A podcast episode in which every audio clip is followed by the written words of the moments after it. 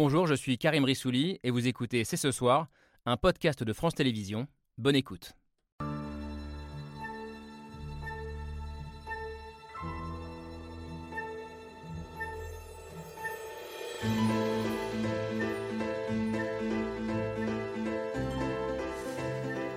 Bonsoir à toutes et à tous. Soyez les bienvenus sur le plateau de C'est ce soir en ce lundi 27 mars, veille de manifestation, la dixième déjà contre la réforme des retraites, et après un week-end marqué par un déchaînement de violence à Sainte-Soline, ayant fait au total autour de 250 blessés, manifestant aux forces de l'ordre, dont plusieurs très grièvement. Les jours passent, la crise s'enracine, la colère aussi, et on peine toujours ce soir à imaginer la porte de sortie. Alors jusqu'où notre démocratie est-elle malade? Comment comprendre? Comment interpréter cet engrenage de la violence qui semble toucher tous les pans de la société et où chacun se renvoie la faute. La réponse à cette colère doit-elle être sécuritaire, politique, sociale ou institutionnelle? C'est ce soir, c'est parti. Ou les quatre à la fois, évidemment. On va en débattre ce soir. Lundi 27 mars 2023, c'est ce soir avec Laura Adler. Bonsoir ma chère Laure. Et avec Camille Diop. Bonsoir Camille. La démocratie, la violence en démocratie, jusqu'où faut-il s'en inquiéter? On va en débattre euh, ce soir avec nos invités. Bonsoir Pierre-Henri Tavoyot. Bonsoir. Bienvenue, vous êtes euh, philosophe, euh, spécialiste de la démocratie, du rapport entre le peuple et ses représentants. Je rappelle le titre d'un essai qui résonne beaucoup en ce moment et qui s'appelait, qui s'appelle toujours d'ailleurs Comment gouverner un peuple roi Alors le peuple qui manifeste est-il justement en ce moment un peuple roi? Jusqu'où va la légitimité de la rue? Selon vous, on va en débattre euh, sur ce plateau ensemble ce soir. Autre question que vous posez-vous, euh, Paloma Moritz, bonsoir. Sommes-nous encore en démocratie? C'est le titre de votre dernière vidéo pour le média en ligne Blast, pour lequel vous êtes la responsable du pôle écologie. Euh, vous analysez cette, euh, ce recours à l'article 49.3, ses conséquences. Je le dis parce que c'est une vidéo qui a été vue, euh, je crois, plus de 200 000 fois en 24 heures, ce qui est colossal pour une vidéo de, de Blast, et ce qui montre que cette question est très importante pour un grand nombre de Français et évidemment d'actualité. Bonsoir David Dufresne. Bonsoir. Bienvenue. Vous aussi, par votre travail, vous questionnez quelque part la fragilité de notre démocratie. Vous le faites à travers votre critique des pratiques de maintien de l'ordre, à travers l'ordre, le rôle de la police dans une démocratie, euh, que vous interrogez notamment dans votre film qui s'appelait Un pays qui se tient sage. Vous êtes fondateur du média qui s'appelle Au Poste, euh, média en ligne lui aussi. Vous êtes documentariste et écrivain et devenu ces dernières années la référence en matière de documentation euh, des, des violences policières. On le voit depuis plusieurs jours, la réponse à cette crise doit être sécuritaire pour certains, politique pour d'autres, sociale encore pour d'autres. Mais si la réponse principale était ou devait être une réponse institutionnelle, je pense que c'est ce que vous prenez. Laetitia Stroche-Bonnard, bonsoir, bienvenue. Bonsoir. Vous qui critiquez notre régime hyper présidentialisé, vous êtes essayiste et rédactrice en chef des pages idées et débats du magazine L'Express. Enfin, il y a le présent euh, et puis il y a le futur, alors futur proche. Politiquement, à qui profitera cette crise euh, qui succède à d'autres crises Bonsoir Chloé Morin. Euh, selon vous, sans aucun doute, à l'extrême droite. De ce chaos, seul, seul le RN sort renforcé. C'est la conclusion de votre chronique du jour dans l'Express et c'est aussi au cœur de ce livre qui est ici, euh, votre dernier livre. On aura tout essayé, publié chez, euh, chez Fayard, dans lequel vous interrogez une trentaine de personnalités, d'ailleurs dont plusieurs acteurs de ce conflit, euh, pour analyser les dysfonctionnements et les impasses de notre démocratie et peut-être aussi les remèdes pour tenter de la réparer. Voilà, le sommaire est, est fait. Merci d'être là tous les cinq pour ce débat qui s'ouvre comme d'habitude avec le billet de Pierre Michel.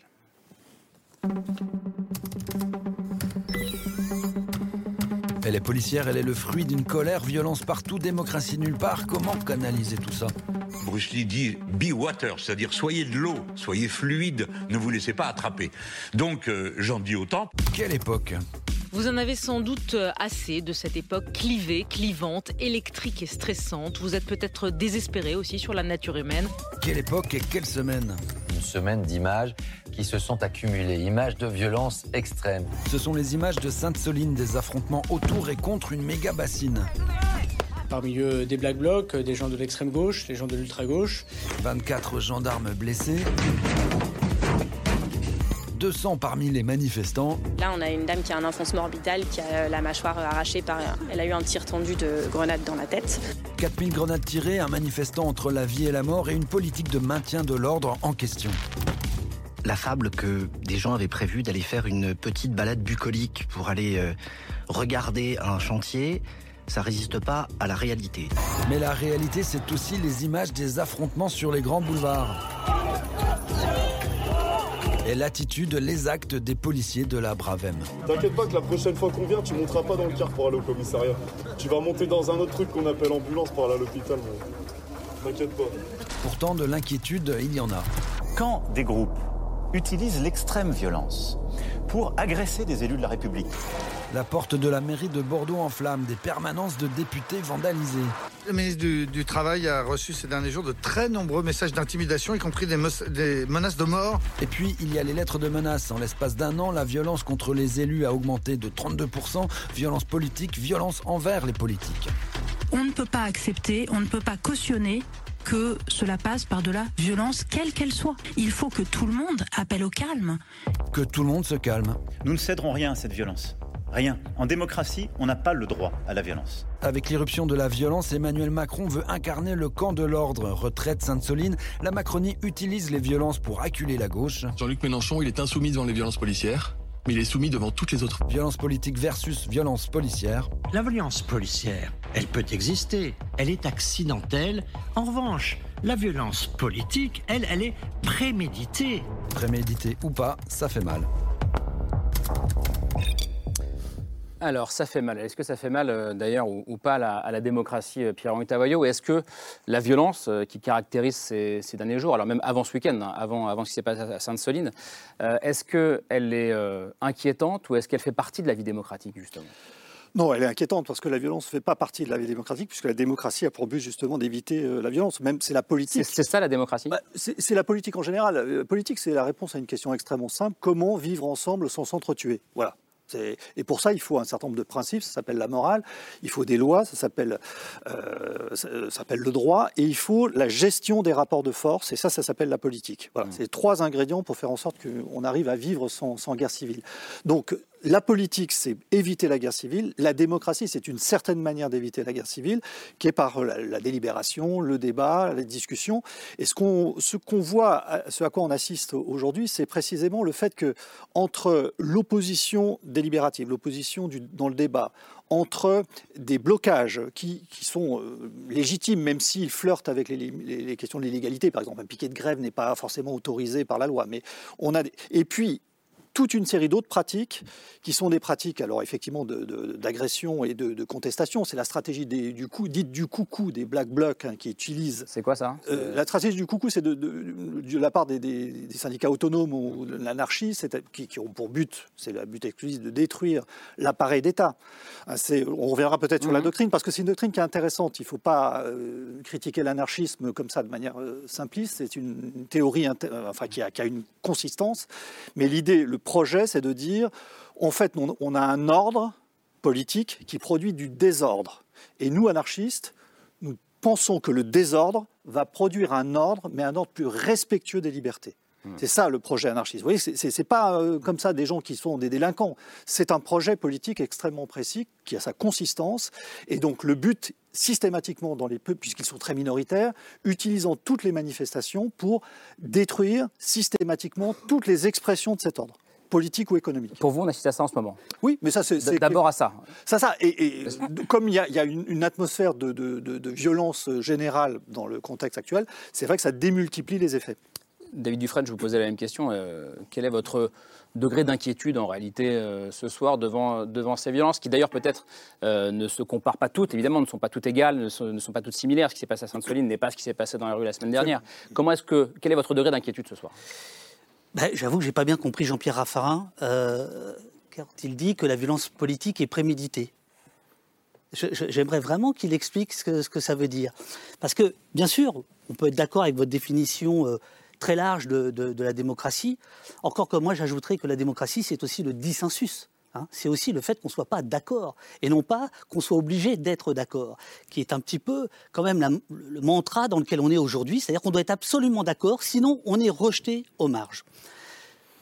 Pour les black blocs, ça n'existe pas. Je, je suis navré de vous le dire. Le black bloc, c'est une technique et c'est la police allemande qui, euh, dans les années 70, a trouvé ce terme. Vous voyez, c'est un terme policier. C'est intéressant. C'est pas un terme des. des... attendez, les, anarchistes, ça existe. Ah, bien sûr, bien sûr. Oui, non, mais d'accord. Mais les black blocs, ça n'existe pas. Le black bloc, hmm. c'est une technique, en partie celle que vous avez donnée, mais pas uniquement.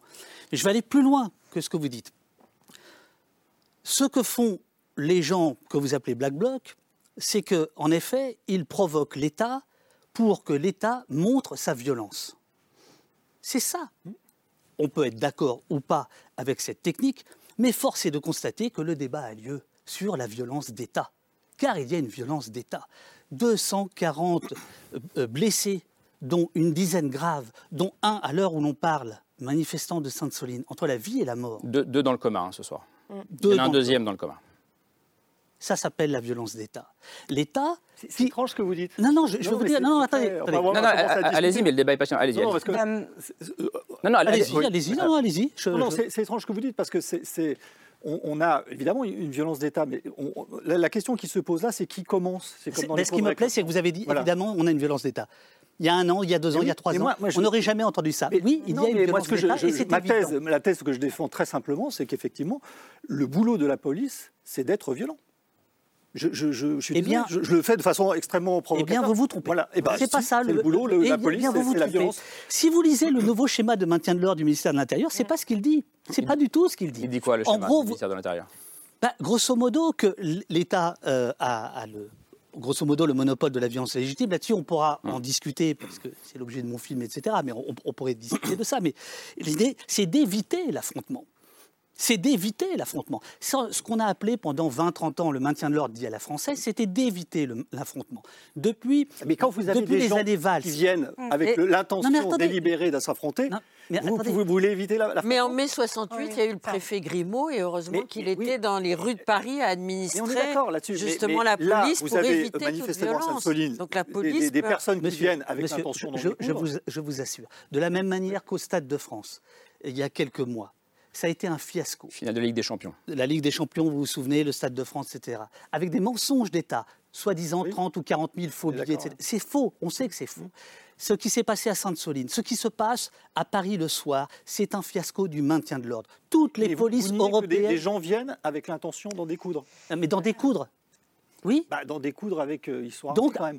oui, Bah, je veux dire, là, mais- oui, non, mais d'accord. je veux dire, c'est- David, des David gens Desfranc, viennent on avec va- des Armée, boucliers. armée, il Mais faut qu'on je- s'entende. Quand il y a, quand il y Laetitia a, Solomon, allez-y, allez-y. on Non, Allez-y, je a, je on le temps, on a le temps et ça part très vite et c'est très bien. Je Allez-y. suis complètement d'accord avec ce que vous dites parce que ce Avec ce que dit dans votre Avec ce que dit Pierre Tavoyot. Oui, monsieur D'accord. Parce que dans ce que vous dites, monsieur, il vous utilisez le terme provoquer. Donc forcément, si vous provoquez ce qu'il y a de plus violent dans notre pays, qui est l'État, forcément, il va être très violent. C'est comme provoquer un chien très violent. Il va être très violent. Donc après, on peut discuter, vous avez raison. drôle de comparaison. Mais, mais parce que l'État pas moi est violent. Pourquoi les... Attendez, moi j'ai... Faisons un petit peu de théorie allez-y. politique. Mais non, pas du tout. Faisons Son- un petit peu de théorie Allez-y, allez-y. L'État est violent et nous nous plaçons sous sa tutelle par. Alors, souvent on appelle ça le contrat social et un bon exemple de contrat social, c'est Voilà. celui de Hobbes. C'est cette idée que vous allez abandonner un certain nombre de droits pour que l'État vous protège en échange Voilà. de cet abandon. Mais c'est volontaire. C'est-à-dire que les gens, droits les gens sont d'accord. Quels sont les droits qui vont avec? C'est celui d'être protégé. L'État policier protège d'autres gens. Mais vous rigolez ou quoi? Euh, non, je ne rigole pas. policier Non, non, non, Mais laissez-moi finir. l'État policier. Quand l'État réagit à ce genre de situation, ou quand l'État réagit dans la rue à des manifestations qui débordent, même s'il réagit mal, je suis d'accord avec vous sur le fait qu'on peut discuter de la façon dont il réagit. Il fait ça pour protéger le reste de la population qui est pacifique.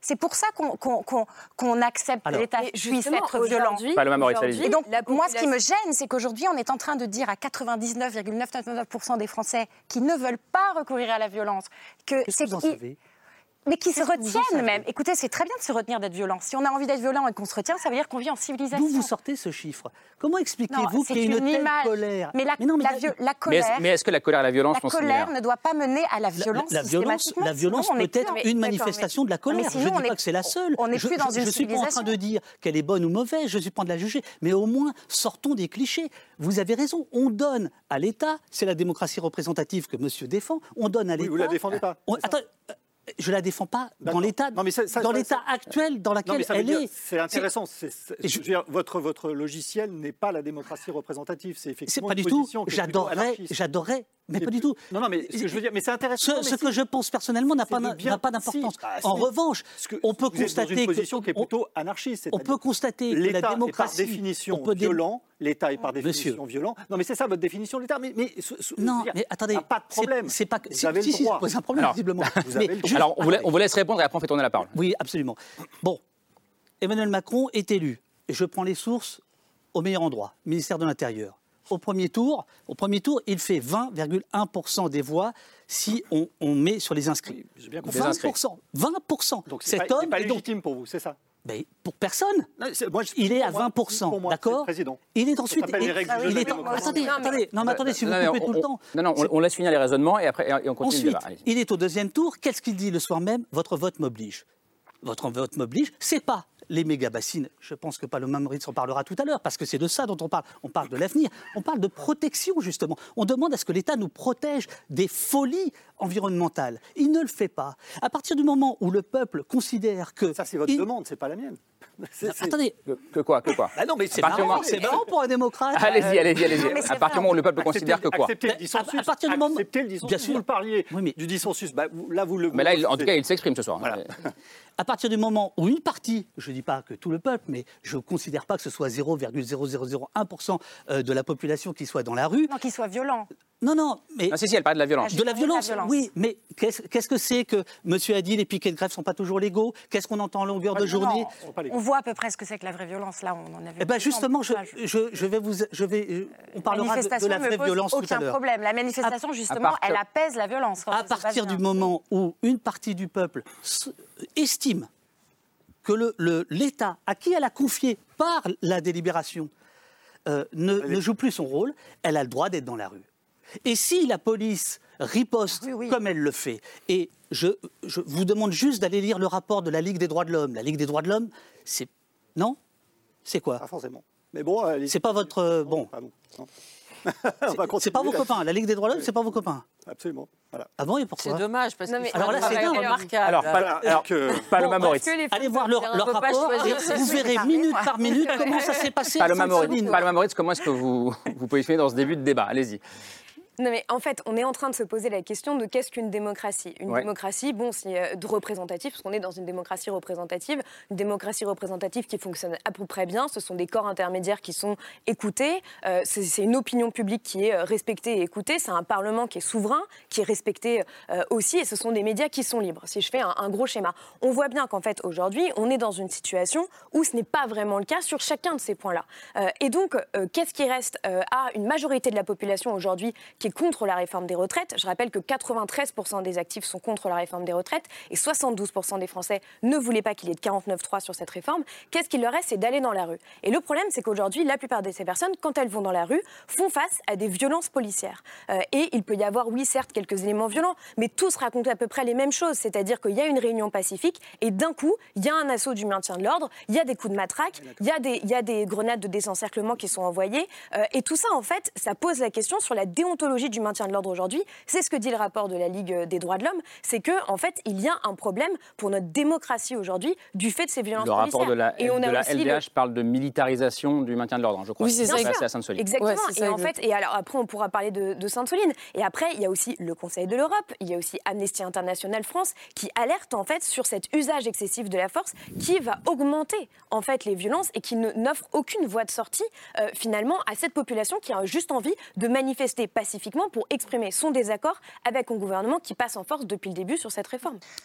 Mais on est en train de mélanger deux sujets, j'ai l'impression. Il y a la question des violences. Alors, on n'est pas tout- du tout d'accord là euh, sur ce point. Sur la question de la démocratie, là aussi, vous dites quand la démocratie ne fonctionne pas, on est légitime à montrer son désaccord. En théorie, je suis complètement d'accord avec vous, mais je ne dirais pas que notre démocratie est dysfonctionnelle comme d'autres démocraties. Oui, on a ça, les moyens de faire autrement. C'est toujours l'exemple. On a les moyens de faire autrement. à la Corée du Au Nord, sens où mais- quand vous allez manifester, en fait, vous ne faites que manifester et rien ne va forcément. Bah, on a le droit de pas cons- être sûr. ni Mais qu'est-ce qui va être construit? Là, je parle du fait de ne pas être d'accord avec une réforme et d'en conclure qu'il faut aller manifester. Moi, ma conclusion, c'est plutôt qu'il y a un problème beaucoup plus large, institutionnel, qui fait qu'on n'arrive pas à produire des réformes qui font consensus. Parce Mais que vous, ne, ça le mais but. vous ne niez pas la légitimité des manifestations. Non, pas du et des tout. manifestants. Mais je dis que euh, j'ai l'impression qu'il y a une concentration sur la contestation, là, qu'on est toujours en train de se dire, voilà, on va contester, on va contester. Mais la question, c'est comment faire pour que le système politique soit différent et qu'on y participe davantage, parce qu'on sait, on connaît le niveau de l'abstention, Mm. pour que ça change, parce que finalement, on a abandonné, on n'a même plus envie de le changer.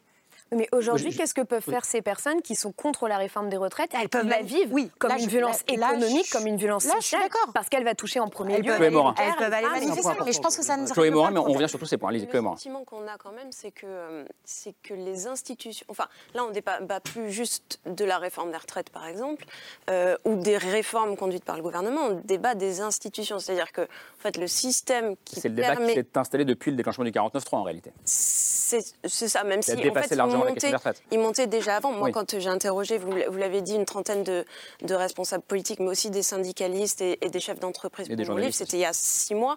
euh, eux-mêmes étaient déjà sur ce constat d'un dysfonctionnement de nos institutions. Pourquoi? Parce que euh, il y a effectivement euh, pas mal de gens dans ce pays qui se disent on n'a pas élu Emmanuel Macron pour faire cette réforme des retraites. Et ils sont légitimes à le dire. Et, et pour autant, Emmanuel Macron a une légitimité institutionnelle.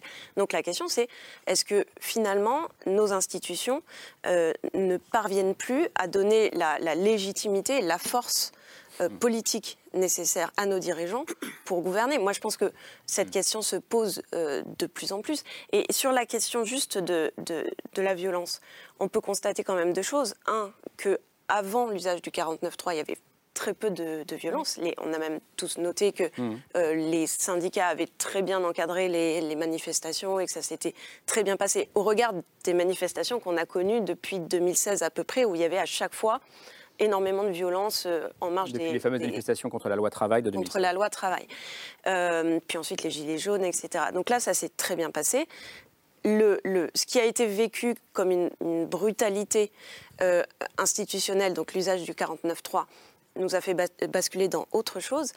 Et ce qu'il faut noter aussi quand même, c'est que du coup, le débat passe d'un débat sur les retraites, pour ou contre la réforme des retraites, à un débat de plus en plus sur, sur la violence, justement. Et ça, on ne peut pas ne pas noter que la dernière fois qu'il y a eu ce, ce glissement-là, c'était pour les Gilets jaunes et que ça a avantagé le gouvernement. Hmm. In fine, quand la violence a commencé à s'inviter dans le mouvement, C'est ça. Ça a fini par. par- Bah, et- bah oui, et c'est le, con- le constat qu'ils font aussi au gouvernement. C'est-à-dire, quand il y a de la violence en marge des cortèges, c'est plus facile, enfin, le- ça, ça donne davantage de force au discours gou- gouvernemental euh, qui, à ce moment-là, essaye d'incarner l'ordre contre Hmm. le désordre des manifestants. À ce propos, juste Camille. Euh, oui, ben justement, la, la- la question en fait euh, qui, qui se pose dans ce débat sur ce qui s'est passé notamment ce week-end à Sainte-Soline, à chaque fois, c'est qui, qui commence euh, la violence? Oui. Ce sont les forces de l'ordre, est-ce que ce sont les manifestants Et c'est ce dont vous commenciez euh, tout à l'heure à débattre. Et à ce propos, David Dufresne, euh, vous avez reposté, euh, c'était euh, samedi, euh, une interview du ministre de l'Intérieur Gérald Darmanin que vous mettez en cause dans les violences qui ont eu lieu à Sainte-Soline. Alors c'est une interview qui a été enregistrée vendredi, donc la veille euh, de la manifestation, et Gérald Darmanin prévient, euh, ça va être violent. On l'écoute. Il y a des manifestations extrêmement violentes, pas pacifiques, extrêmement violentes, contre ces bassines dans les Deux-Sèvres, dans l'ouest de la France. Et je veux redire que nous verrons des images extrêmement euh, dures, parce que là aussi, il y a une très grande mobilisation de l'extrême gauche et une très grande mobilisation de ceux qui veulent s'en prendre et peut-être tuer des gendarmes, tuer les institutions. Voilà, une mobilisation de l'extrême gauche, de ceux qui veulent tuer les gendarmes, tuer les institutions. Cet extrait, David Dufresne, vous le partagez euh, en, posant la question euh, est-ce qu'il s'agit d'une prémonition? Est-ce qu'il s'agit d'une préparation de, l'opinion publique à ce qui allait se passer euh, le lendemain, d'une provocation? Et, quand vous dites ça, vous rejoignez un peu l'avis du maire de Mel, donc la petite ville qui se situe à 15 km de Sainte-Soline et d'où une partie des manifestants se sont élancés, qui estime, je le cite, que en amont, beaucoup a été fait pour faire penser à la population que Mel serait un lieu d'affrontement pour et beaucoup a été fait pour présenter ceux qui allaient venir comme des délinquants. Euh, alors ça, c'est un point de vue. Euh, pour, on peut avoir un autre point de vue qui est que si Gérald Darmanin annonce la veille qu'il va y avoir des violences, c'est aussi parce qu'en tant que ministre de l'Intérieur, il est bien renseigné sur les, les intentions des manifestations. Mais moi, ce qui, ce qui me frappe aussi dans cet extrait, en fait, c'est est-ce que ça nous montre pas surtout qu'on a affaire à deux camps euh, qui ne s'écoutent tellement pas, qui se qui méfient tellement l'un de l'autre, qu'il reste plus qu'une seule issue, c'est la diabolisation la plus totale et la caricature de son adversaire. Est-ce que voudrais c'est pas aussi ajouter- ça qui produit, Je voudrais la ajouter, violence Camille, que cette euh, manifestation n'était pas autorisée. Ce, que- qui, à mon avis, est très important pour essayer de comprendre ce qui s'est passé. Euh, oui, elle était, elle, était, elle était même interdite, euh, ce qui est assez curieux puisque l'État, enfin la justice interdit une manifestation contre des méga-bassines dont certaines Sont autorisées. sont- non, sont interdites Non, et sont utilisées. Le Conseil d'État retoque les méga-bassines. C'est-à-dire que d'une certaine manière, les manifestants euh, sont justement venir dire faites justice. Faites justice. La justice dit ça devrait être fermé et pourtant ça reste ouvert. C'est ça le fond du problème. Donc quand on parle de démocratie, quand on parle de justice, il faut savoir. Alors, c'est pas une situation où les gens se font euh, justice eux-mêmes euh, en démocratie justement. Alors justement, on peut, je, il y a plein de décisions de justice. Euh, non, mais c'est très intéressant. Moi, moi j'ai un problème avec votre position que je, que je que je respecte, mais que je combats. Laetitia Roche-Bonnard et Pierre Tavoyot. Voilà, vous deux. Vous deux. La, démocratie, à vous écouter, ou la République, à vous écouter, c'est né et c'est comme ça. D'abord, je vous rappelle que ça n'a jamais été, c'est jamais arrivé parce qu'on a, on a, on a levé le doigt en disant est-ce qu'on pourrait être démocrate? Est-ce qu'on pourrait être républicain? Mm. Dans certains pays, oui. C'est quoi l'histoire de France Non, mais on parle. Non, non mais l'histoire de quoi l'histoire de France C'est quoi le 14 juillet oui. C'est à la fois la fête de la Fédération, là, très bien, répondre. mais c'est aussi, c'est aussi la prise de la Bastille, c'est-à-dire une manifestation. Non, non, non, mais vous avez compris le raisonnement, mais c'est bon. Non, non, non, non, s'il vous plaît, s'il vous plaît, non. Termine, termine le raisonnement. C'est-à-dire que ce que vous voulez dire, c'est quoi? C'est que ce que je veux dire, c'est que la démocratie, c'est aussi construite par la violence. Si la démocratie, bien sûr, je dis pas que, je dis pas non, non. Alors, je vous laisse le, jour, de la, le Révolution française, c'est le 17 juin 1789. C'est le moment où les États généraux se, transforment en Assemblée générale, oui. en Assemblée nationale. Oui. Ce jour-là qui, fait basculer Bien l'ancien régime au régime, au nouveau régime d'une certaine oui. façon, et ça s'est fait absolument sans violence. D'ailleurs, à ce bah, point de vue, on rappelle la phrase je, je de Je vous dis juste, qu'est-ce qu'on célèbre tous les, tous les ans Pourquoi le 14 juillet Le 14 juillet, c'est pas le 14 juillet 1789. C'est les deux, c'est les deux, monsieur. C'est le 14 juillet, une fédération. C'est la fête de la fédération. Vous savez que c'est les deux. de la pacification. C'est les deux, justement. Mais ça, c'est drôle parce que c'est le discours droite et gauche. Vous le savez très bien. Ce sont les deux. Mais c'est en reviens sur le fond. En fait, attendez. On a deux récits. on ira sur la réponse sur Gérald Darmanin après. Deux récits qui s'affrontent. On a. Oui, il y a une bataille très claire des récits. Voilà, il faut, clarifier le désaccord. Euh, le récit qui consiste à dire, voilà, euh, manifestement, il y a des gentils euh, manifestants qui arrivent. Ne caricaturez pas. Bah, vous, vous me caricaturez, donc je vous caricature. Pas du tout. C'est deux récits antagonistes. Pas du tout. Il y a des gentils manifestants qui arrivent à un endroit, et ce que vous disiez, ils viennent manifester tout, pacifiquement, il n'y a aucun débordement et la police a la stratégie de les attaquer. Il y a un deuxième récit que je trouve beaucoup plus plausible, désolé, qui consiste à dire il y a des forces de l'ordre qui sont présentes des manifestations qui sont pacifiques, des gens bien intentionnés, qui ont des convictions, et puis dans ces manifestations, il y a des débordements qui font dégénérer les choses. Et ce n'est pas l'intention du gouvernement de taper sur les manifestants, c'est effectivement une politique les réactive. Vous avez vu les images. Vous pensez qu'en fait, euh, le fait qu'il y ait quelques personnes qui puissent casser des vitrines sur le côté justifie qu'on attaque des manifestants qui sont en train de manifester pacifiquement à coups de matraque, qu'on les nasse illégalement. Non, non, mais en fait, il y, a, une question de légalité là-dedans. En fait, je suis d'accord avec vous. C'est la question de la bah, proportionnalité bah, non, mais et la légalité. On est d'accord là-dessus. LBD ne respectent pas le schéma non, national. Euh, est-ce que vous êtes d'accord avec les deux récits possibles Il y a les nasses illégales, il y a les arrestations préventives. Est-ce que vous êtes d'accord avec les deux récits deux récits possibles, en fait. Il y a un seul récit. Voilà, vous êtes Il y a un seul récit. Le récit, c'est que la majorité. Le récit, c'est que la majorité des personnes étaient pacifiques. Et en fait, c'est exactement la même chose qui s'est passée à Sainte-Soline. C'est-à-dire que Gérald Darmanin a préparé un récit pour justifier derrière les violences policières. Donc, il voulait, mais il voulait, je taper du manifestant. Moi, j'ai plein, j'ai plein. C'est son intention. Voulait taper du manifestant. Mais si, c'est ce que vous dites. Allez au bout. Est-ce que vous non, mais allez au bout. Moi, je n'ai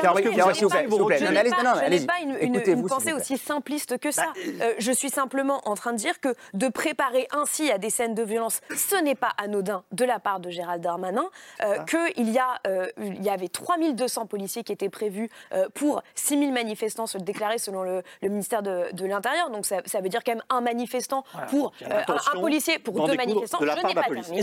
Pardon, mais, est-ce qu'il y, a forcément uniquement deux récits? Euh, non. Euh, non, ce n'est pas. Mais, est-ce que la vérité non, peut être ailleurs chez les deux individu a son propre récit. Là, c'est. Oui, mais c'est une question de. Non. Moi, j'ai discuté avec énormément de personnes qui étaient sur place à Sainte-Soline, d'accord?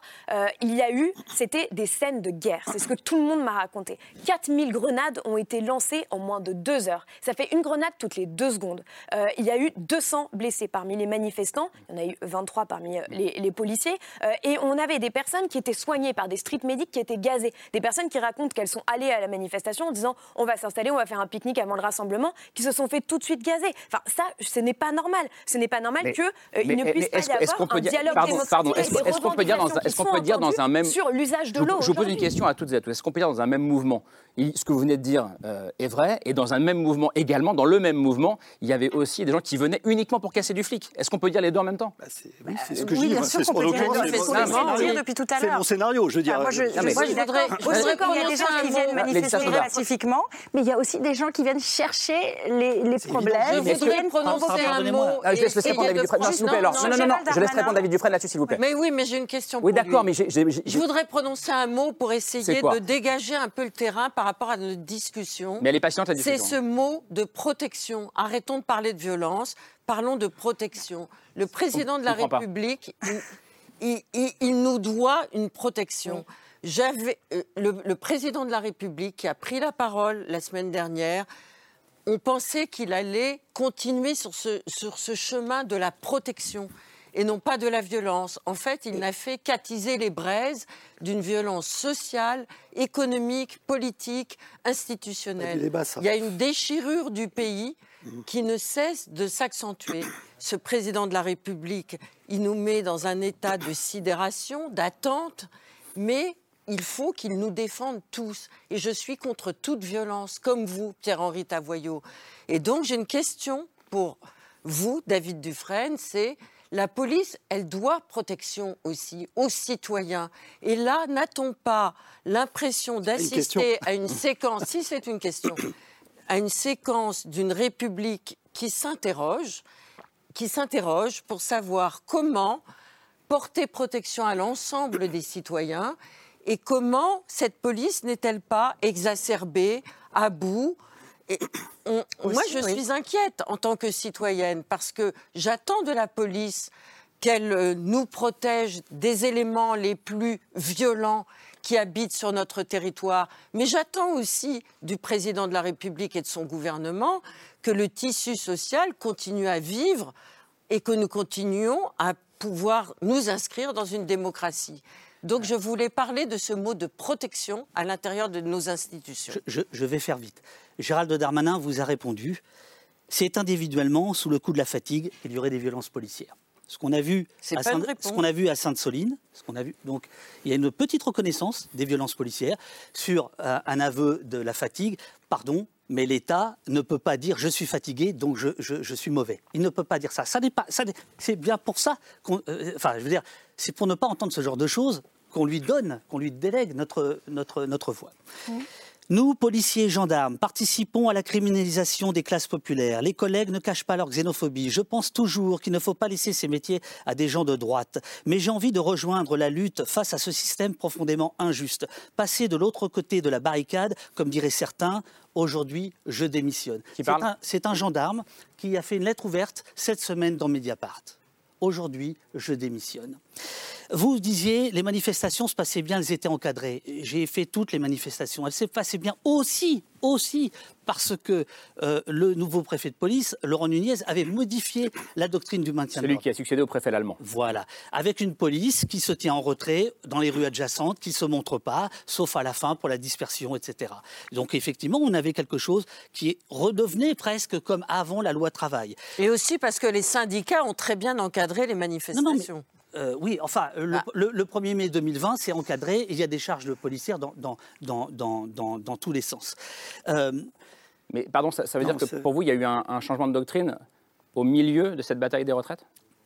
Il y a eu un, changement de doctrine. C'est le même préfet avant et après. Qui n'a pas, tenu jusqu'à jusqu'au 49-3, lundi soir, quand j'étais dans, les rues, où là on a vu quantité euh, de, de, jeunes manifestants, de badauds, être arrêtés abusivement, arbitrairement, de faire 20 heures de garde à vue, de ressortir libre des jeunes filles qui témoigné hier sur le parvis de l'hôtel de ville, qui, qui, expliquaient, qui témoignaient qu'elles ont été nues dans un commissariat, qu'on les prend en photo, piercing par piercing, tatouage par tatouage, avec des commentaires que vous imaginez. C'est ça la police française? Je suis désolé, mais c'est de ça dont on parle. Non, pas, seulement, non. Qui, pas seulement. Qui a dit, qui a dit cette semaine Attendez, je finis. Non, non, non, pas seulement. Non, veux dire, c'est que j'ai une dernière déclaration. Pierre-Henri, je, vous donne la parole, c'est promis, je vous terminer. Dernière déclaration. La France a le régime qui, dans le monde développé, s'approche le plus d'une dictature autocratique. Financial Times, cette semaine. Ah oui, mais- Le temple. Et alors Mais non. et alors on, non, On parle de ça, Le vous parlez de démocratie, Times. tout va bien. On parle de ça et on- moi je vous dis, on est, on est en train Non, de glisser écoutez, dans un et on laisse répondre les-. Je vous Allez. laisse parler. C'est vrai que Et on fait tourner la parole, J'ai vécu euh, directement euh, un régime, euh, un policier en assistant à une manifestation en Tunisie en 86. euh, voilà, là effectivement il y avait des morts. euh, donc je- on, on voit, on s'imagine ce que c'est véritablement quand il y a une logique d'un État autocratique qui effectivement, cette phrase est complètement délirante, franchement totalement délirante. Je comprends que, que dans une perspective anarchiste, Mais c'est le puisse Financial développer ça. Times. Je- je- C'est- le non, mais temple non, du libéralisme. C'est pas une critique anarchiste, c'est une position. Vous acceptez le dissensus. C'est une position cohérente. L'anarchiste consiste à dire Non, mais que l'ONU tout- dit qu'ils sont Mais en train de dit. surveiller euh, de très près la France et qu'on est dans une situation alarmante pour la démocratie française et la liberté de Oui, réunion l'Iran aussi a dit ça d'ailleurs. Euh, L'Iran a fait un Oui, communiqué. l'Iran se moque de nous. ça, Évidemment, mais c'est- et exactement sur, pas les mêmes raisons. Donc c'est une position anarchique qui est tout à fait défendable, qui consiste à dire que toutes les expressions étatiques sont des expressions de violence et que l'État est violent de manière systématique. Moi, ce que je voudrais dire, c'est que en fait, on- est dans une situation aujourd'hui où le mot violence, et c'est ça qui est sans doute aussi un point euh, qui a évolué, est utilisé pour à peu près tout et n'importe quoi.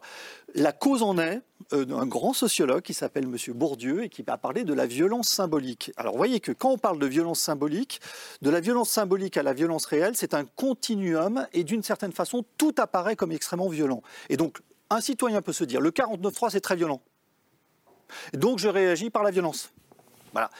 Je trouve que cette équivalence est proprement scandaleuse. Il y a un dispositif qui est prévu par la Constitution, qu'on peut qualifier de violence institutionnelle, ce que je ne fais pas personnellement, parce que je trouve que c'est dans la Oui, Constitution. vous vous dites que ça n'est pas une violence institutionnelle, une- n'est pas un délit de Voilà. démocratie. C'est pas un délit de démocratie, ça fait partie de la Constitution. Donc quand on respecte la Constitution, on n'est pas dans un délit de démocratie, par définition.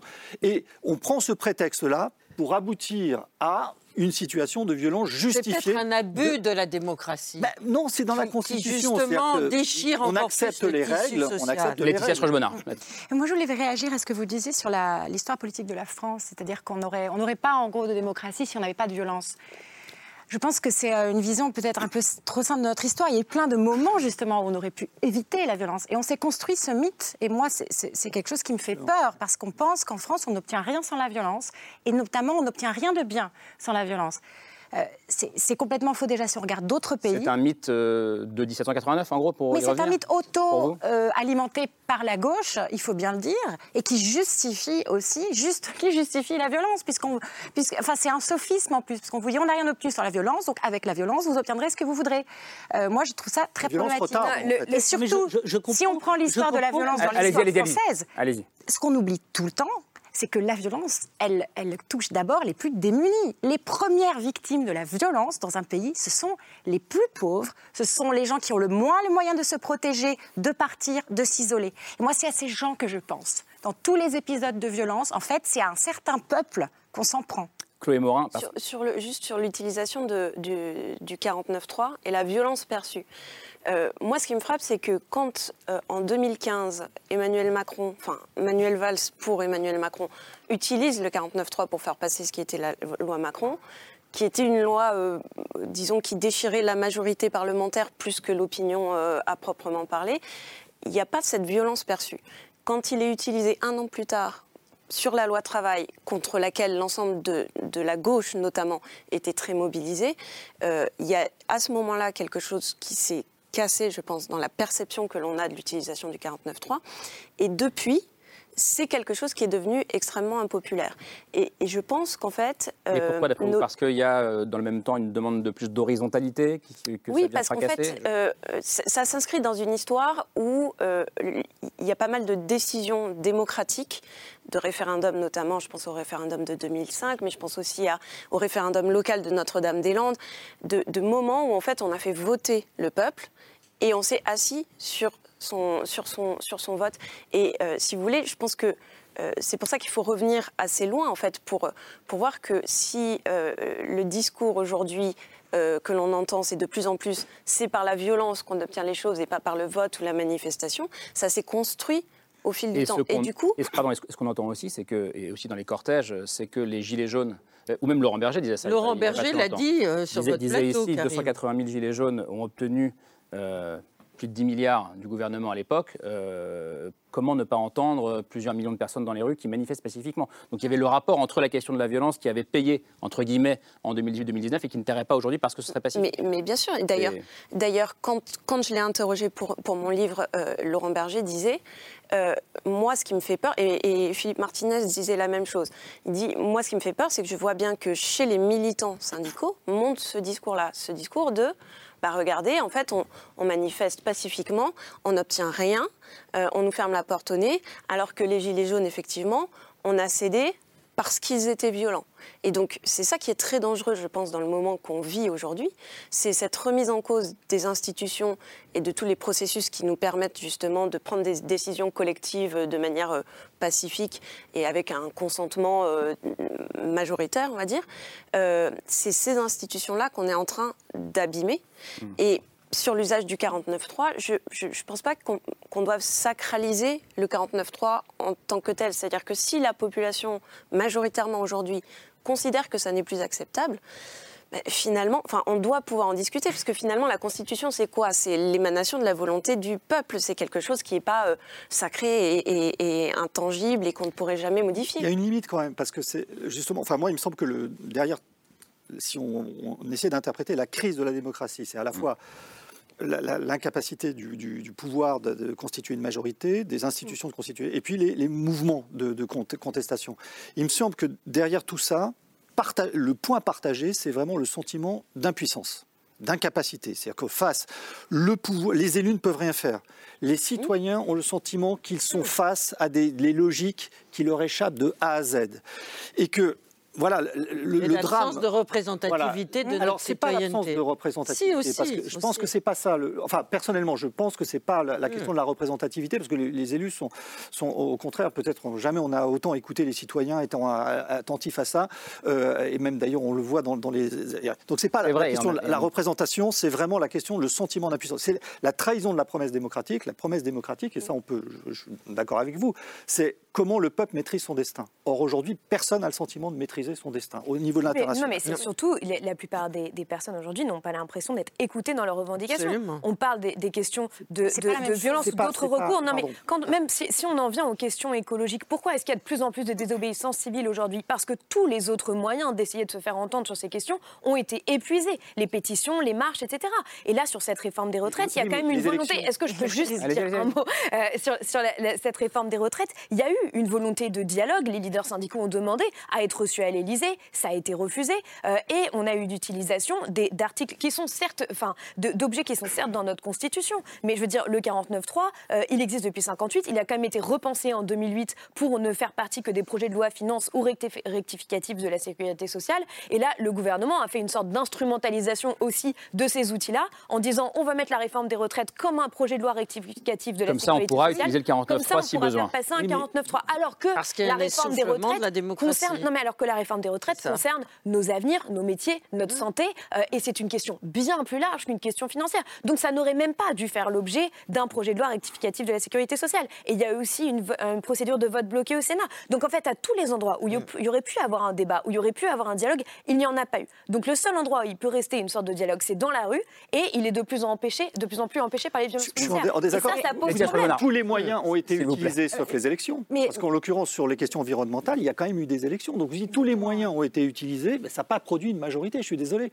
il faut aussi, c'est ça la démocratie. Mais est-ce que la démocratie, c'est uniquement l'élection bah, Ça compte aussi. Bien sûr, mais est-ce que c'est uniquement ça Tous les moyens ont été utilisés. La démocratie, c'est d'abord l'élection. Moi, je suis d'accord, bien sûr, avec ce que vous dites. Il y a la démocratie représentative, hein, parce qu'on est dans. Non, parce que dans une démocratie. Mais vous voulez une bah, démocratie directe En Suisse, moi, je suis pour la démocratie directe. Vous êtes pour vous Oui, moi, je suis pour la démocratie directe. C'est donc la démocratie représentative. Aussi, mais ça passe par des élections. Hein. Parce qu'on ne va pas manifester quand on fait des. Par des élections, mais aussi par des référendums. Par référendum d'initiative citoyenne, on ne on, manifeste pas, on, va voter pour un texte qu'on a travaillé avant, qui a été d'ailleurs très euh, mûri, qui est proposé à toute la population. Moi, je suis archi pour la démocratie directe. Mais ça, ça reste ça, ça passe par un vote. D'ailleurs, je pense que ça résoudrait un certain nombre de nos problèmes. Parce que les gens auraient peut-être l'impression d'être plus écoutés. On leur poserait des questions. Sauf les si, comme le dit Chloé. Morin, on vote comme en 2005 et après, le, Oui, les ça, gens ont le sentiment que le pouvoir s'assoit dessus. Ça, c'est catastrophique. Et on a un- aussi un problème avec le pouvoir, il faut le souligner, qui ne, qui ne comprend pas les, les messages de de la démocratie. C'est même insensé. 2005, c'est un tournant pour notre démocratie, qu'on soit pour ou contre Mmh. l'Europe. Euh, moi, à l'époque, j'ai voté pour, mais j'étais vraiment choquée de voir qu'en 2007, le texte, en fait, est revenu. euh, bah, par la- il est revenu, il est sorti par la porte, il est revenu par la fenêtre. Par le traité de Lisbonne en Voilà. 2008. Euh, mais mais euh, je, je- je pense qu'on oublie l'importance de, de l'élection, l'importance du dissensus, mais à l'intérieur de l'Assemblée. Et moi, ce qui m'a frappé quand même dans ces débats, c'est que la France insoumise, qui était quand même vraiment, euh, disons, le fer de lance de l'opposition, n'a pas vraiment débattu. Elle a juste posé des milliers d'amendements pour mettre des bâtons dans les roues du gouvernement. C'était pas, c'est pas ça un vrai débat, c'est pas ça une vraie démocratie, c'est pas chacun dans son petit coin et on n'arrivera à rien, on va juste montrer où on se positionne. Enfin, moi, je, je- je- je pense que c'était une séquence mauvaise à tout point de vue. David Dufresne. Chloé Morin a dit euh, euh, on est en train d'abîmer les institutions. Moi, je crois qu'on est en train d'abîmer les institutions, mais les institutions s'abîment elles-mêmes. C'est ça le problème. Quand on vous dit à longueur de temps, depuis Juppé, de, même avant, la rue, ne- gouverne pas, qui est à peu près votre point de vue, que je respecte, et je suis en désaccord avec vous. Mais le gouvernement ne gouverne pas non plus quand il est fait tout à coup de 49-3. Donc oui, il y a a aujourd'hui un débat comme jamais qui est en train de se passer. Ce qui est terrible, c'est qu'aujourd'hui, il y a de la violence, en effet, à chaque manifestation.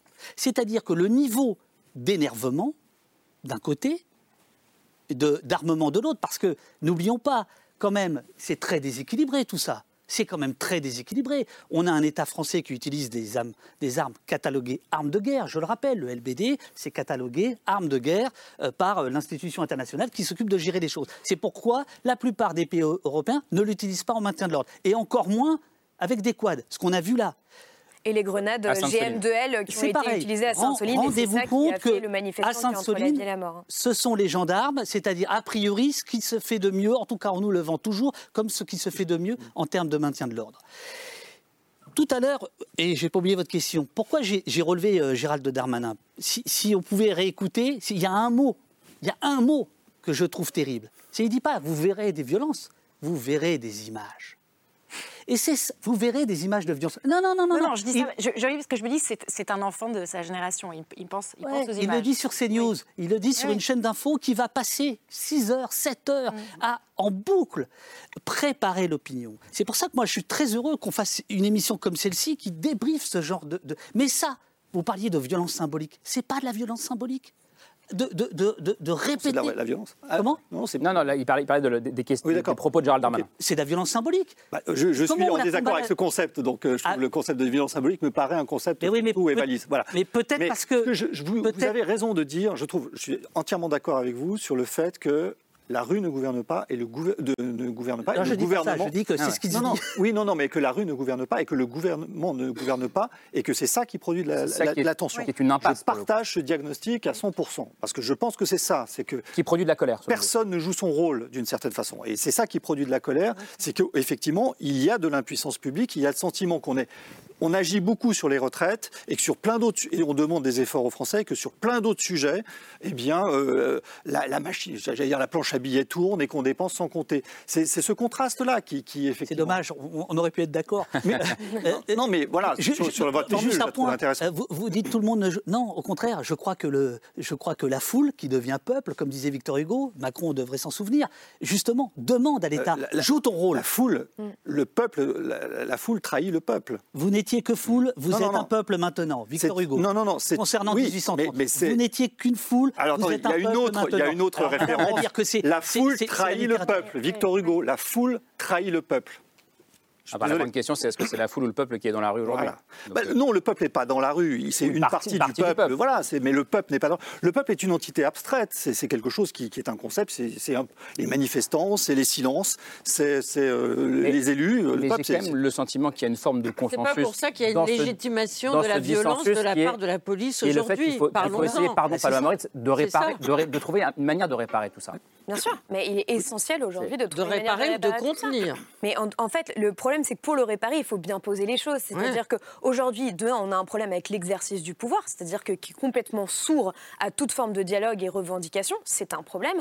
Et en plus, quand on parle de violence, on évite les débats de fond qu'il y a derrière. Euh, et aujourd'hui, on entend sur les plateaux télé, est-ce que vous condamnez la violence des casseurs? Est-ce que vous condamnez euh, la violence des black blocs? On n'entend jamais, est-ce que vous condamnez les violences policières? Bah, Et on est quand même dans mal. un gouvernement, désolé, on est quand même... On en alors, parle, je suis désolée, mais on est avec un gouvernement qui est dans un total déni de réalité par rapport à ça. Euh, Marc Fesneau, ministre de l'Agriculture, disait encore euh, ce matin sur Europe 1, il n'y a pas de violence policière. Donc déjà, il faut poser les faits. Il faut dire, il y a un problème avec Emmanuel Macron avait, et comment avait, avait, parlé de violence policière euh, il y a un an et demi maintenant, lors d'une interview, pour la première fois. Oui, mais, mais en, tout cas, en tout cas, là, il a dit il ne peut pas y avoir de violence en démocratie et il ne parlait pas des violences policières, il parlait plutôt de la, la violence qu'il accordait à des manifestants ou à des factieux, comme il dit.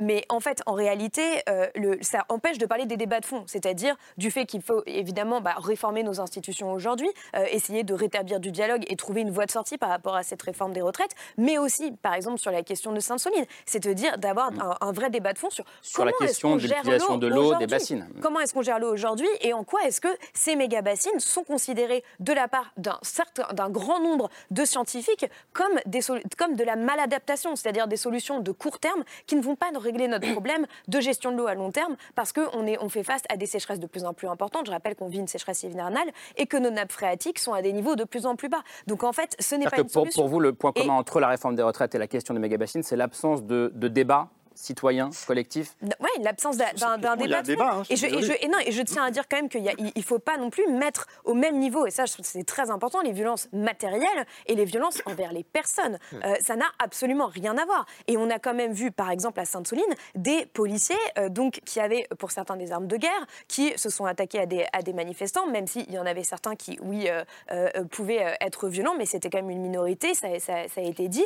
Euh, je termine, qui, qui, en fait se sont battus euh, face à des manifestants, leur a balancé des grenades, etc., pour protéger des trous. Enfin, je veux dire, euh, non mais il faut le dire, ce, ce- ce sont des bassines qui étaient en construction. Mm. Et donc tout ça pour protéger des trous, et donc pour protéger en fait un modèle euh, aussi agricole et un certain modèle, plutôt que de dire on va se remettre en question, on va repenser notre modèle agricole, notre modèle de notre façon d'utiliser l'eau. Et bien en fait, on a recours à des violences, et c'est pas normal. Laetitia Bonheur sur ce que vient de dire Mais Paloma. malheureusement, le policier, il n'est pas là pour repenser euh, ce qu'on va faire des trous ou des, des bassines. C'est-à-dire qu'il fait son Oui, mais travail. le- on lui Non, a non, mais donné c'est- l'ordre, on Oui, lui a donné mais- de, mais- de, de, de- et ça- de- non, ça- mais ça on lui a m'amène donné à un autre de, point, de c'est que- protéger des chantiers au, au, au- au coût de vie humaine aussi, en fait, et, euh, et- et en faisant des blessés. On va, enfin, c'est c'est un débat oui, mais de c'est tout c'est à un. Je- sujet. je- je- Et à qui profite cet essoufflement ce démocratique je me demande Ça, ce c'est qu'on la vraie question. attendrait d'un ministre de l'Intérieur. Moi, je suis d'accord avec vous, vous ne l'avez pas dit comme ça, mais ça c'est sous-entendu que Gérald Darmanin n'est probablement pas le ministre de l'Intérieur euh, qui fait le plus consensus, qui a les méthodes euh, les, euh, les, plus, euh, les plus efficaces finalement, parce que tout ça, c'est pas très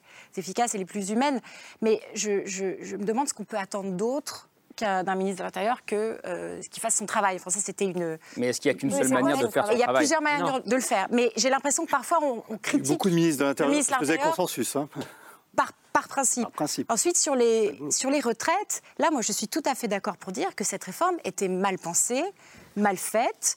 euh, mal discutée, c'est une catastrophe. C'est-à-dire que c'est un sujet vraiment extrêmement important qui implique autre chose que de simplement repousser tous les 10 ans l'âge de la retraite. Ça, ça, ça, re- ça- ça implique de penser la solidarité en- entre générations. Il y a des questions, à mon avis, qu'on n'a même pas posées. Donc ça, ça impliquait pour vous un immense débat en amont. Notamment Oui, un débat qu'on n'a pas eu du tout, c'est que pour la première fois, je pense, dans l'histoire euh, de l'Occident, les personnes plus âgées sont plus riches que les actifs.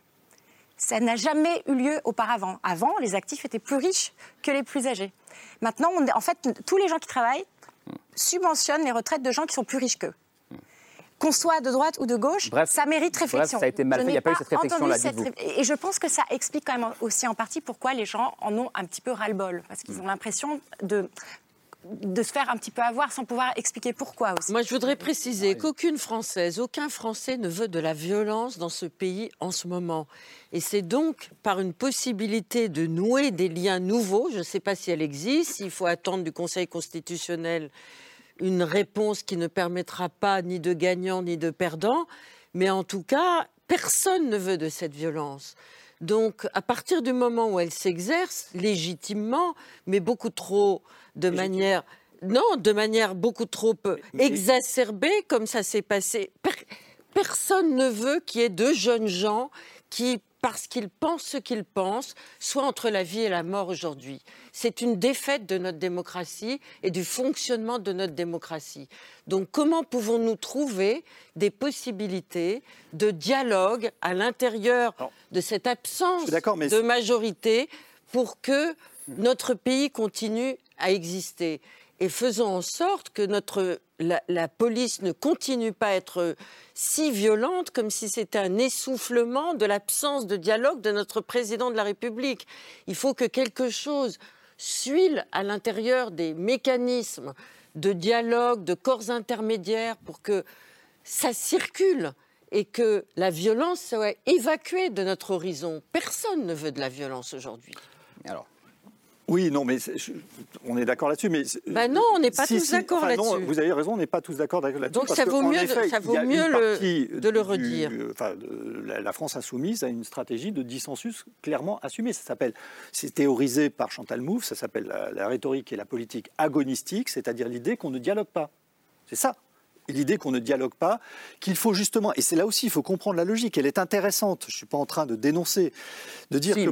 Non, oui, non, mais ce que je veux dire, j'essaie d'abord d'en comprendre la logique. La c'est une méthode. C'est une méthode qui consiste à dire, pour que nos citoyens aient, le sentiment d'avoir euh, droit au chapitre mmh. et d'agir, il faut que nous, leurs représentants, on fasse le clash le coup d'éclat permanent. Ça donne le sentiment qu'on leur donne la parole. Donc, vous voyez, c'est pas une logique, euh, c'est pas absurde par rapport au, diagnostic général de l'impuissance publique. Mmh. C'est justement de dire, on vous redonne la parole, nous sommes vos, représentants. Simplement, l'inconvénient. Ils ne sont pas les seuls. Oui, l'inconvénient que ça a, c'est que effectivement, le dialogue que vous appelez de vos voeux est impossible, parce que effectivement. Moi, je crois qu'il est possible. Permanent. Mais pour eux, pour eux, pour eux, et ah. dans, dans cette logique. Et en effet, une conséquence, c'est que ceux qui se taisent sur les bancs de l'extrême droite, eh bien, assiste à une logique où vous avez le parti gouvernemental qui est pointé du doigt, euh, ceux qui ne veulent pas dialoguer, et donc ceux qui ramassent la donne. Est-ce qu'on peut juste euh, rester un peu là-dessus, Chloé Morin, sur ceux qui ramasseraient la mise euh, d'ici d'ici 4 ans? Parce que c'est quand même encore dans 4 ans la prochaine présidentielle. C'est ça aussi qui, long, qui inquiète beaucoup, c'est que c'est long 4 ans. oui, c'est long. Bah, disons que quand on regarde les enquêtes d'opinion, c'est clair qu'il y a une progression du Rassemblement national depuis six mois, depuis les dernières élections législatives. Le, JDD hier faisait une euh, projection si les législatives avaient eu lieu mm. hier. Et ils auraient au euh, moins 100, sièges de aurait plus. 7 points de plus et une centaine de sièges de plus. La majorité présidentielle, euh, Renaissance, 50 sièges de moins, par exemple. Et ce qui est intéressant, c'est qu'il y a ce phénomène qui se produit dans les enquêtes d'opinion, mais il y a aussi un récit qui est porté avant tout par le Rassemblement national pour euh, donner le sentiment que leur progression est inéluctable. Ça les rend plus acceptables. Donc il y a, l'analyse d'une progression et puis il y a le discours qu'on porte sur l'analyse qui leur permet de, passer à l'étape d'après la dédiabolisation, parce qu'ils sont dédiabolisés aux yeux d'une d'une grande partie des Français, mais ils n'en sont pas pour autant forcément jugés crédibles et compétents. Et c'est ça leur, leur défi aujourd'hui. Et donc c'est pour ça qu'ils disent la question n'est pas de savoir quand nous euh, si nous arriverons mais au pouvoir, quand nous arriverons au pouvoir. Voilà. Donc il y a vraiment ces deux niveaux, à la fois le récit et l'analyse.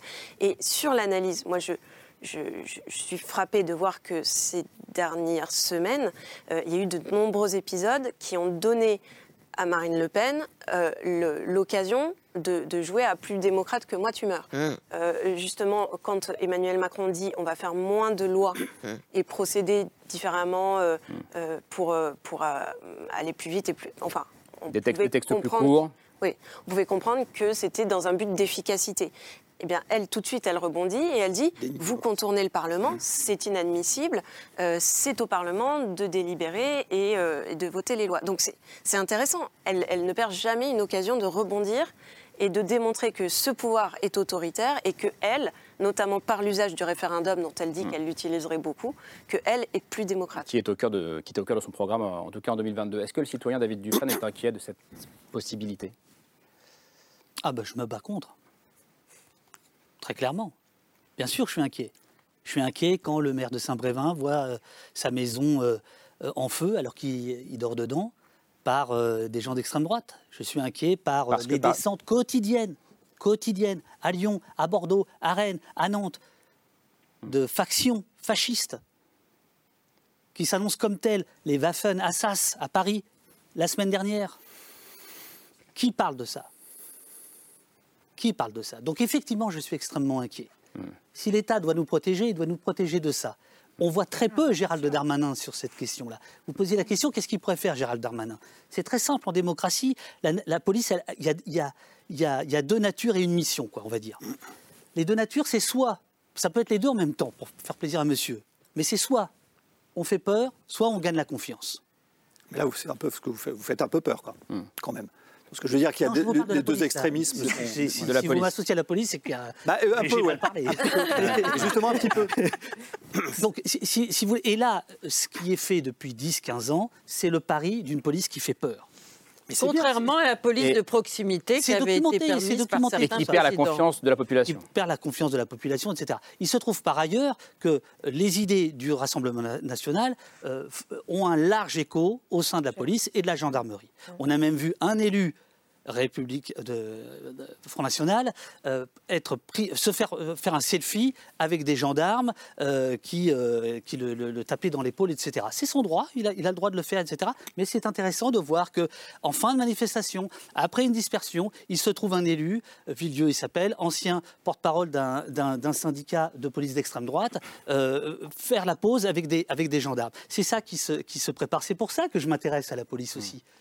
Et on est plusieurs à s'intéresser. C'est qu'il y a un danger euh, réel euh, de, de, de, de, de ça. Donc le, le danger de l'extrême gauche radicale, Black Bloc, ça, vous, intér- ça vous intéresse vous pas et celui-ci vous intéresse. Mais moi, les deux m'inquiètent. Voilà. Mais non, deux mais m'inquiètent. c'est grotesque. Vous avez d'un côté 88 députés, deux. euh, euh, Non, non, mais je pense Vous que avez une les- connaisseuse qui vous explique qu'ils Vous sont parlez en des, des mouvances de- d'extrême droite. Des mouvances d'extrême droite. Moi, je dire, les deux m'inquiètent. C'est ça la, la grande différence entre vous et moi.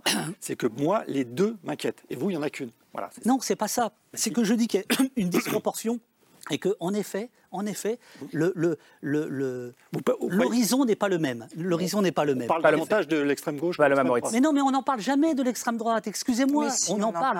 Mais si, Dans on l'Express. Ah oui, bien sûr. Ah oui Ah bah, évidemment, moi, je peux vous envoyer. bah, a- Envoyez-moi. On a une très bonne journaliste politique d'ailleurs qui contribue à. Qui s'appelle Camille Dugan-Lecotte et qu'on Qui salue. suit Qui l'extrême travaille- droite. qui travaille avec nous- qui travaille avec nous dans oui, ces oui, politiques voilà, par ma collègue, elle en, Je elle en sais. parle très bien. Elle en parle très bien. Et qui dit que Le Pen n'est pas fasciste. Je sais, Ah, je, je Mais il y a un vrai Non, débat je- là-dessus. je- Moi, je pense aussi Ah, que le Je suis pas sûr qu'elle dise ça. Moi, je pense bon. que Marine Le Pen. Pardon, on va pas faire un débat sur, Camille, mais elle est l'une des rares qui Le- dit encore discours sur le que fait le que RN est Marine un Le parti d'extrême droite. le- fascisme. Euh, Non, mais pour le coup. Moi aussi, un je pense que Marine Le Pen n'est pas fasciste au sens où fascisme, c'est un mouvement historique. on va pas euh, Bien refaire défini. ce débat sur le fascisme. Non, mais je pense que si on prend un- juste un tout petit peu de, de recul sur la situation et qu'on revient au mouvement des Gilets jaunes en 2019, euh, on voit qu'en fait, face au malaise démocratique que racontait déjà le mouvement des Gilets jaunes, il y a ensuite, ensuite eu la, pandémie. Donc, face à cette succession de crises qu'on a, parce qu'aujourd'hui, on est dans une urgence sociale, démocratique et écologique, et bien en fait, la réponse du gouvernement est de plus en plus autoritaire et de plus en plus sécuritaire. Et c'est ça le problème aujourd'hui, parce que d'une certaine manière, en faisant ça, il déroule en quelque sorte un tapis rouge au Rassemblement national, euh, et on peut se demander quand même sur certaines choses euh, si le Rassemblement national réagirait de façon très très différente du gouvernement. Je sais que ça pourra choquer de dire ça, mais quand on voit par exemple justement le déni qu'il peut y avoir sur les violences policières, le déni, le- déni de dialogue qu'il peut y avoir sur un certain nombre de, de- de questions euh, qui sont liées à l'urgence écologique, on peut se poser la question. Et donc en fait, le, le- problème aujourd'hui, c'est qu'on on a tendance à considérer que la démocratie c'est un état de fait. C'est comme ça, on est en démocratie. Euh, mais en fait non, la démocratie c'est un processus d'invention per- perpétuelle Et un qui doit être sans cesse- permanent. exactement, qui doit être sans Mais- cesse questionné, amélioré. Tout à fait. Et en fait, aujourd'hui, toutes les questions de fond, en fait, démocratiques, et notamment par rapport à cette crise, notamment l'urgence écologique, qui va nous mettre, en fait, qui va nous mettre face à des chocs de plus en plus importants, euh, parce qu'on va avoir justement de plus en Non, plus mais ça de pose la question de la démocratie face à la crise écologique, d'ailleurs, mais ça peut être l'objet d'une autre Et en fait, le problème, c'est que on a, on a tendance à se dire, face aux crises, euh, la- la- pour le moment, la réponse, c'est moins de démocratie, alors qu'on a surtout besoin de plus de démocratie. Et, pardon, et, c'est pas ça qui est en train Je de reviens juste d'une phrase que, pour être sûr de ce que vous avez dit. Vous dites le RN au pouvoir n'agirait pas différemment euh, de- du parti Non, au pouvoir je dis sur certains points. C'est-à-dire que sur certains que- points, je ne sais pas si, par exemple, si euh, le Rassemblement national était au pouvoir, il réagirait de, de- différemment de ce que a pu faire euh, Gérald Darmanin. Ne faisons sur, pas de la mauvaise ce qu'a pu dire Gérald. Darmanin sur Ah, moi, je- Saint-Soline. Laetitia Truc-Bonnard, du coup. Non, mais Moi, je bah, pense je que ce serait autre chose quand même.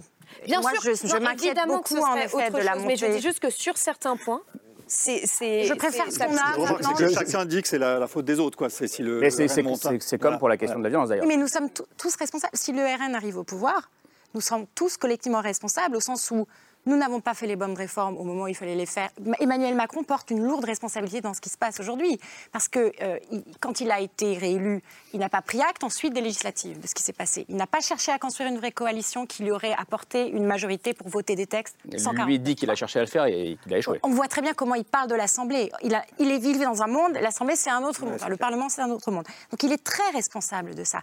Mais les autres sont aussi responsables. L'extrême gauche est responsable, LFI est responsable, la France insoumise. Et les, les casseurs qui se mettent dans les manifestations pour en profiter sont aussi responsables. Donc si on est tous en train de pleurnicher dans 4 ans parce que le RN est au pouvoir, on va tous s'accuser les uns les autres alors que nous sommes tous responsables. Donc je pense que d'ici là, il faut juste empêcher que ça arrive. Voilà mon point de vue. Il faut qu'on rende l'antenne dans peu de temps. Euh, et, non, juste, il faut qu'on rende dans pas longtemps. Et je voudrais que Laure me fasse euh, son conseil de, bah, fin d'émission. Bah, écoutez, euh, ça va peut-être vous intéresser. C'est Jean-Marc Chiappa qui est historien, qui publie ces jours-ci un livre sur la biographie de Gracchus Babeuf très passionnant et qui publie aussi un livre réactualisé qui s'intitule La France en grève du Moyen Âge aux Gilets jaunes.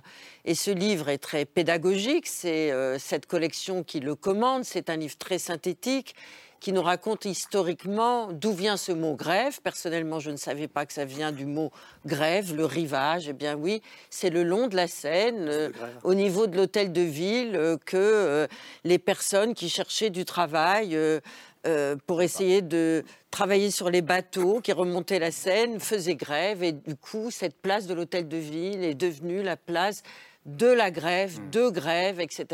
Ça c'est l'origine du mot. Maintenant, voulez-vous savoir à quand remonte la première grève en France Bah oui, mais au Moyen Âge. Le jeu des 1000 francs. Au Moyen Âge. En 1229. Et qui l'a faite? C'est l'Université de Paris, mon cher euh, Pierre-Henri Tavoyot. Il n'était pas encore là. Euh, c'est une grève qui a commencé donc à l'Université de Paris. Alors je vous passe les grandes périodes historiques. Pourquoi? Ben Parce que justement, il y avait du dissensus entre les étudiants et les professeurs. Vous voyez, tout a une histoire et le présent mmh, peut, peut, être éclairé par le passé parce que c'était bah. une histoire de corporatisme. Mmh. Maintenant, là où le moment, historiquement, où la grève a commencé à occuper les consciences, les cœurs et le tissu politique, c'est évidemment au moment de la naissance de la classe ouvrière au XIXe siècle, et notamment dans la seconde moitié du XIXe siècle, où effectivement, euh, à l'intérieur euh, de ce qu'on a appelé plus tard les usines, mais au départ les ateliers, soutenus par les révolutionnaires de 1830 et 1848, les ouvriers ont commencé à prendre conscience de leur oppression, de leur désir d'émancipation, et il y a eu une grande période où les ouvriers ont été construits par justement leur force d'opposition grâce à cette solidarité que constituait la grève. Nous avons reçu ici dans cette émission une historienne très importante qui s'appelle Michel Perrault, qui a décrit notamment dans les années 1880, entre les années 1880 et 1890, il y avait en France tous les jours tous les jours des centaines de grèves, qui étaient des grèves, comme on dit aujourd'hui, autogérées. Donc la grève a une histoire, la grève a un rite, la, grève a un code, la grève donne de l'énergie, la grève donne de l'émancipation, de la conscience de soi et de la solidarité. Maintenant, Jean-Marc Schiappa euh, insiste beaucoup sur les grandes grèves de 2019-2020 que nous avons presque oubliées. En tout cas, elles, se rappellent à nous grâce à cet ouvrage. Mm. Et Jean-Marc Schiappa nous dit que en ce moment même, eh bien, une nouvelle page de notre histoire de France est en train de se concevoir dans une solidarité, dans une écoute et dans un dialogue. Parce que dans la rue, dans les grèves, eh ben, il se passe aussi beaucoup de choses positives qui donnent de l'énergie et du désir d'égalité. La France en grève, de... rapidement, 5 secondes. Oui, il y a juste la première grève de l'histoire, c'est au XVIIIe siècle avant Jésus-Christ, le premier ah. texte de l'humanité. C'est le ultra, le super sage. Je vous recommande ça. C'est ah. absolument génial. C'est les dieux qui font grève ah. et ça produit la création des hommes qui vont faire tout le boulot. Je vous recommande ce texte. Super. extraordinaire. Cinq secondes. La mission dont je n'ai pas parlé, la mission de la police, c'est de maintenir l'ordre. La question qu'on doit se poser, quel ordre protège-t-elle? Et elle, elle protège actuellement un ordre injuste. C'est tout. 5 secondes. On sera là demain. On va continuer à débattre demain, mercredi, les, jours qui viennent. Merci beaucoup d'être venu ce soir pour ce débat qui était passionnant dès la première minute. Merci à vous. Merci Palma Moritz. On vous retrouve sur le média euh, en ligne euh, Blast, euh, dont je parlais en, début d'émission. Il y a votre dernière vidéo qui s'appelle donc sommes-nous toujours, sommes-nous encore en démocratie? Elle intéresserait beaucoup Pierre-Henri Tavoyot. merci à vous, David Dufresne. Votre média, vous, s'appelle Au Poste. Et je rappelle le titre de votre dernier roman, pour le coup, je ne l'ai pas dit en début d'émission, qui s'appelle 19h59, publié l'an dernier chez Grasset. Merci Laetitia Trollbonard d'être venue ce soir. Dernier livre euh, en date de la France, ce pays que l'on croyait connaître, euh, édité chez Perrin et aux presses de la Cité. Merci à vous. Euh, merci Pierre-Henri Tavoyot. votre dernier livre à vous s'appelle C'est la, morale de cette histoire. Il est là. Euh, guide éthique pour temps incertains chez Michel Lafon. Temps incertain, nous y sommes en ce moment. Chloé Morin, euh, votre livre à vous, il vient de paraître. On aura tout essayé, euh, publié chez Fayard. Merci beaucoup, Camille, merci Laure. À demain. Ce sera autour de 22h40 et merci à vous pour votre fidélité. Ciao.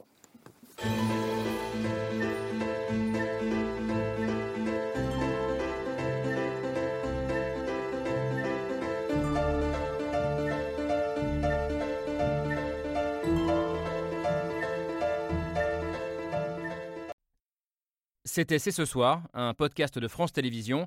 S'il vous a plu, n'hésitez pas à vous abonner. Vous pouvez également retrouver les replays de l'émission en vidéo sur France.tv.